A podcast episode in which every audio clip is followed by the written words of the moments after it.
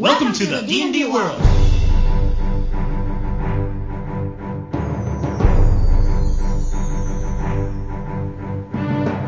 Olá, jogadores e DMs! Estamos aqui para o episódio 51 do podcast Rolando 20. Eu sou Daniel Anandi. E eu sou Davi Salles. E hoje no nosso episódio de jogos nós vamos falar de Baldur's Gate, um clássico da BioWare, Davi, um dos seus jogos favoritos, não é? Sim, Baldur's Gate foi definitivamente acho que o meu jogo favorito. Então vamos falar de Baldur's Gate. O que, que é esse jogo? Conta aí um pouco da história desse jogo, Davi. Assim, de quando ele foi lançado, qual era o contexto. Cara, história do jogo. História tipo dos. é, por exemplo, a gente pode contar que esse jogo ele foi lançado em 1998, né? Era uma época, por exemplo, que ninguém tinha internet, né? Ou a internet estava começando ainda, principalmente no Brasil. Então ele não tinha tanto essa coisa online. Era um jogo que os monitores ainda não tinham resoluções Full HD, né? Não. Era uma época em que o jogo, Davi, ele vinha em 5 CD-ROMs, não sei se você lembra. Eu tenho, disso. eu tenho 5 CDs, CD-ROMs originais aqui. É, ele ainda tinha aquelas proteções de cópia com, com códigos ou, ou, não? Acho que não tinha. Não, Baldur's Gate não tinha, não. É, tinha aqueles clássicos, né? Onde você tinha que abrir o manual e colocar. A palavra que aparecia, palavra. não sei o que. Mas, mas Baldur's Gate não, não tinha isso.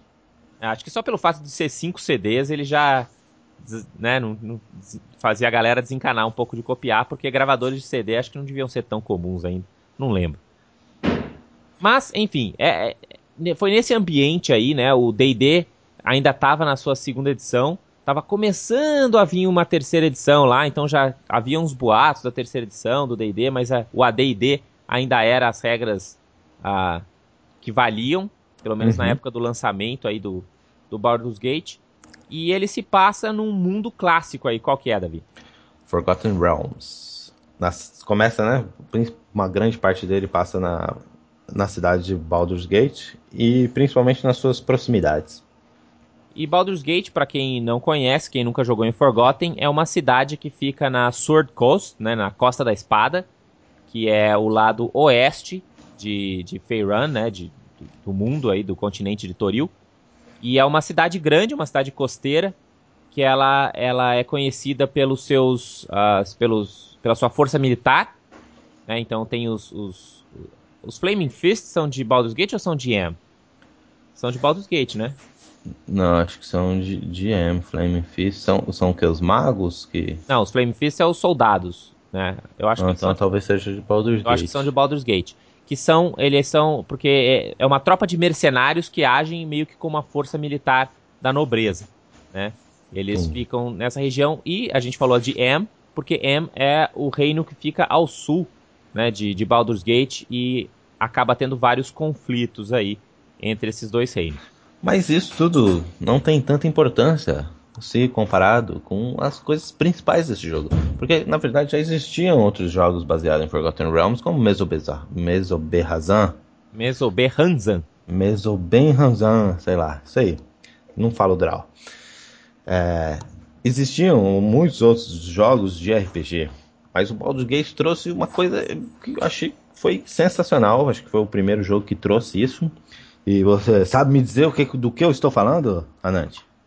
Ah, talvez a história mega complicada, talvez o, o, o, Infinity Engine, que trouxe os gráficos dele, que depois foram reutilizados em vários outros jogos, não sei, o que, que você está pensando? Não, na verdade, cara, eu estou falando da interação entre os NPCs do jogo.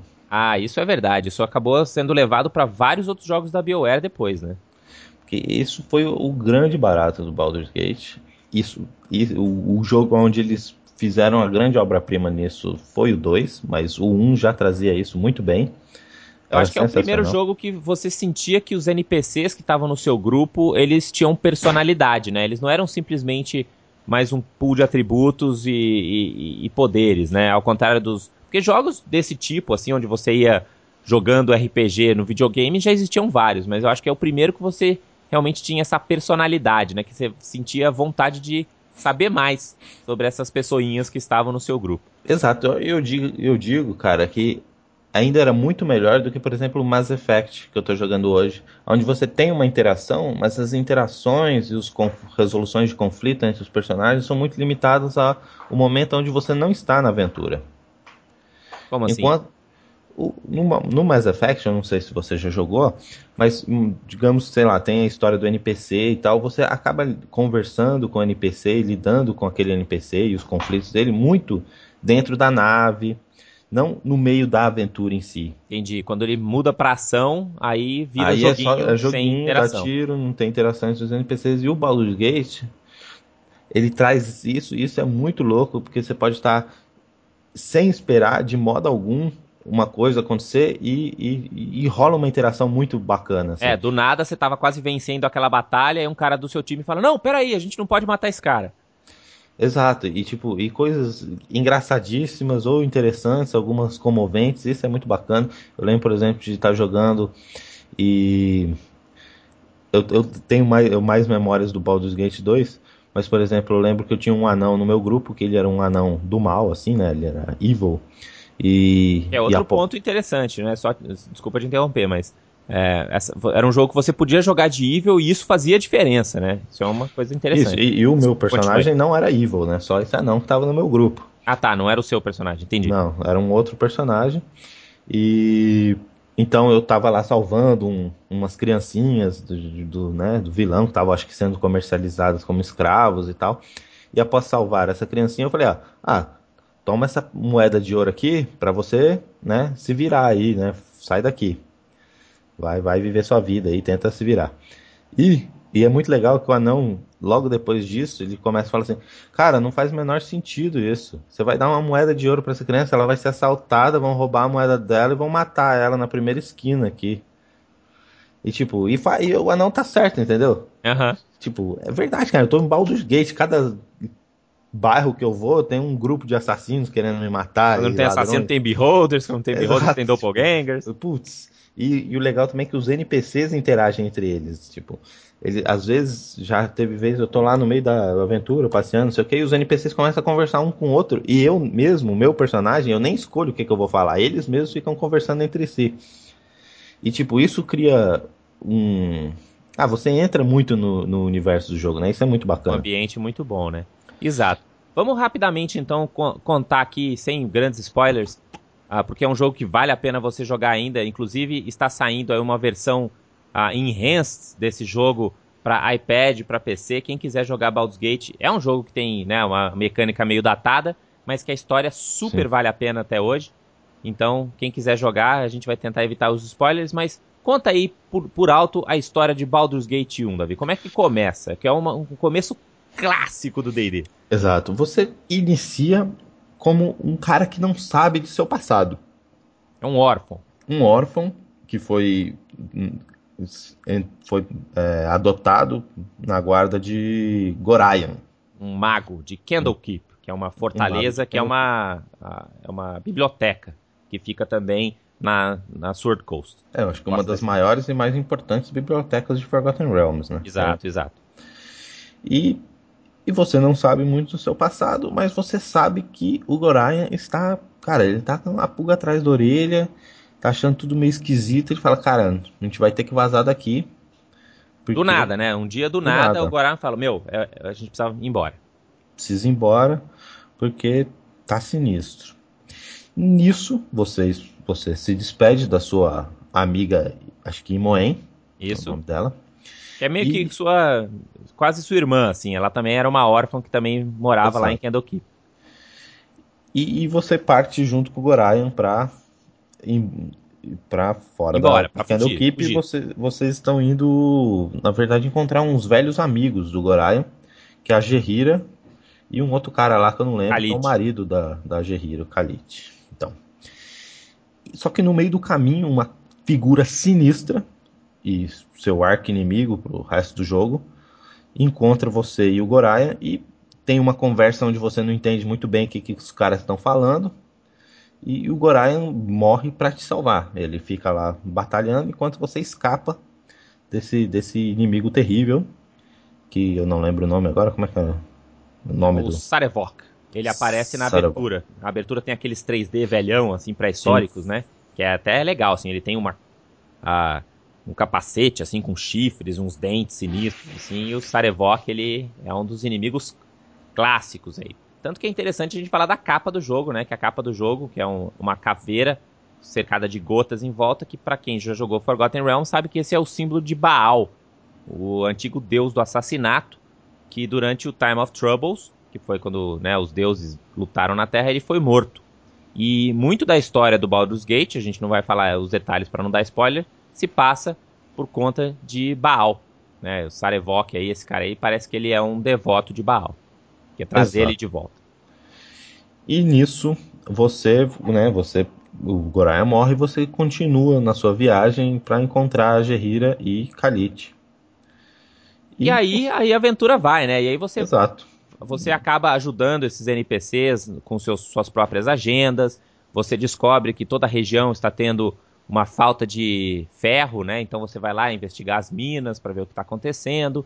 Eventualmente você acaba sendo levado para Baldur's Gate, que é onde, né, o nome do jogo e onde grande parte da aventura se passa. É uma cidade gigante, né? Muitas aventuras acontecem por lá até você chegar no final da história e resolver é, é, esse seu pepino aí, você executar sua vingança né, da morte do seu do seu do seu pai adotivo Gorai. Adotivo, enquanto você obviamente descobre a sua natureza, o que que da onde você veio, quem seu é passado, seu pai, quem é sua mãe, blá blá blá.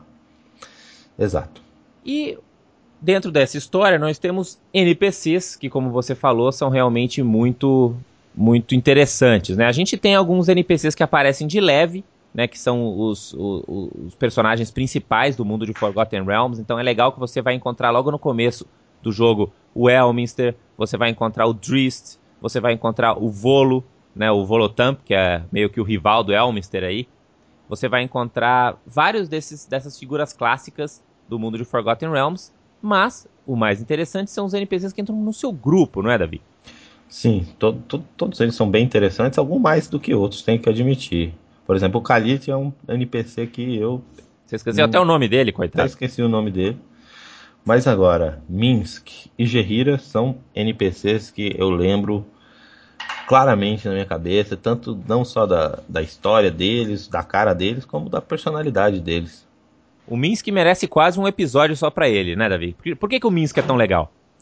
Cara, o Minsk, ele é legal por dois. Descreva o Minsk pros assim. ouvintes que nunca jogaram Baldur's Gate. O Minsk é um bárbaro, né? De tunguinha, sem sunguinha e tal. E bárbaro é... Conan. Bárbaro Conan total, careca. Mas o, o, o, louco dele é que ele é louco. E ele é muito louco porque também ele tem um hamster muito engraçado e, e diversas piadas. É um hamster jogo. gigante do espaço. Isso, só que quando ele entra na Terra ele fica pequeno. É do tamanho de um hamster normal. Exato. E, e, muitas piadas do jogo são são levadas pelo Minsk. Então, o, e o Baldur's Gate, tanto um quanto dois, também tem essa, essa coisa bacana, tipo, você quer manter os NPCs no grupo, não só pelo bônus dele, ou pelo que eles fazem, o dano que eles fazem, você quer manter eles no grupo pelo tipo de diálogo que eles criam ao longo exato, da aventura. Exato. Não, quem, quem nunca pegou, colocou o Minsk para ser o líder do grupo sem querer e não escutou ele falando: ah, agora o Minsk é o líder, nada de magia, espada para todo mundo. Sabe? É o tipo de coisa que você não espera, assim, você fala, meu, esse cara é doido, né? Ou quando você tenta encostar no, no Bu, né, o, o hamster dele, e ele te dá uma bronca, né? Fala, ó, oh, para de zoar com, com o Bu aí. É, e, e tipo, ao, e, direto ao longo do jogo, tipo, em, em interações com outros NPCs, acaba se criando é, comédias com o Minsk, a loucura dele e o, o ratinho dele, né? E a mesma Isso. coisa acontece para todos os outros NPCs, né? O, o, o Minsk é um que todo mundo lembra porque ele realmente é muito carismático, mas cada um deles é, é, interessante, assim, tem uma história legal, tem diálogos fantásticos. Exato, sim, sim. E é justamente isso, tipo, o Minsk traz. Ele é um personagem cômico mas você pode por, colocar, por exemplo, personagens dramáticos, personagens que foram torturados, que eles têm uma visão do mundo bem, bem dramática, bem deprê, assim, né? Ah, até uma curiosidade, a, a Imoen, né, que é essa sua meia-irmã aí, que começa o jogo junto com você, na verdade ela foi improvisada no Baldur's Gate, né? Eles, eh, ela não era para ser uma, uma NPC oficial, Só que aí, durante o playtest, eles falaram: Meu, a gente precisa ter um rogue que não seja evil no começo do jogo. Aí eles inventaram essa personagemzinha lá em Candlekeep, tanto que eles não tinham nem vozes gravadas para ela. Tanto que você vai ver que ela é a que menos fala no, no jogo, com vozinhas gravadas, né? Com, com vozes gravadas, porque eles improvisaram ela em última hora. E ela fez tanto sucesso no Baldur's Gate 1 que no Baldur's Gate 2 ela tem uma história né, bem, mais, bem mais sofisticada, bem mais desenvolvida. Quando a gente falar de Baldur's Gate 2, a gente pode falar mais sobre isso. O, isso, ela tem um personagem. O personagem dela é bem irritante no 1, um, bastante no 2 também. Ela, ela tem uma voz muito agudinha, assim, então é, é meio chato isso. É, então, eles tiveram que improvisar. No... Eles pegaram umas vozes que eles já tinham lá de segunda mão, né? E o interessante também, tipo, isso, o, o Minsk, né, falando aí de dois NPCs que eu falei da Gerira, a Gerira já é uma druida, e ela é bem é, druida elfa, então ela é bem legal porque o NPC dela tem toda aquela questão da neutralidade, que é, um, é uma coisa do druida antigo também, né, o druida da, da do AD&D principalmente. Exato, exato. E do D&D acho também, né, terceira edição. É, então ela tem toda essa questão da neutralidade, você não pode, né, quando você é muito bonzinho, ela acha meio, velho, você né? A natureza não é assim e tal. E é bem legal todas essas interações. Muito bem, então quem tiver interesse, vocês podem ah, comprar o Baldur's Gate. Se você entrar no, no GOG, lá o Google Games, você pode comprar tanto o Baldur's Gate 1 quanto o Baldur's Gate 2 com as expansões. É, saíram expansões também, onde você pode ah, explorar um pouco mais a região de, de Baldur's Gate ou, ou ali de Forgotten Realms. Ou para quem tiver interesse, quem tiver iPad ou quem tiver um PC, vocês vão. Acho que vai sair para Mac e Android também, ah, mais, mais, mais para frente esse ano. Então vocês podem comprar, a gente vai botar o link aí, a gente não ganha nada, mas quem tiver interesse pode jogar esse jogo novamente, que a gente recomenda fortemente, né, Davi? Sim, é, foi um dos jogos que eu lembro claramente assim de ter me divertido muito na minha infância. Muito bem, galera. É isso que a gente tem por aqui. Deixem aí nos comentários se você já jogou, o que, que você achou, qual foi, qual foi seu momento favorito de Baldur's Gate. E até semana que vem. Semana que vem a gente vai estar falando da história de uma dungeon clássica. Nós vamos falar de Tomb of Horrors na semana que vem. Obrigado aí pela, pelos ouvintes, pela participação. E até a próxima, né, Davi? Isso aí, rola em 20. Rola em 20.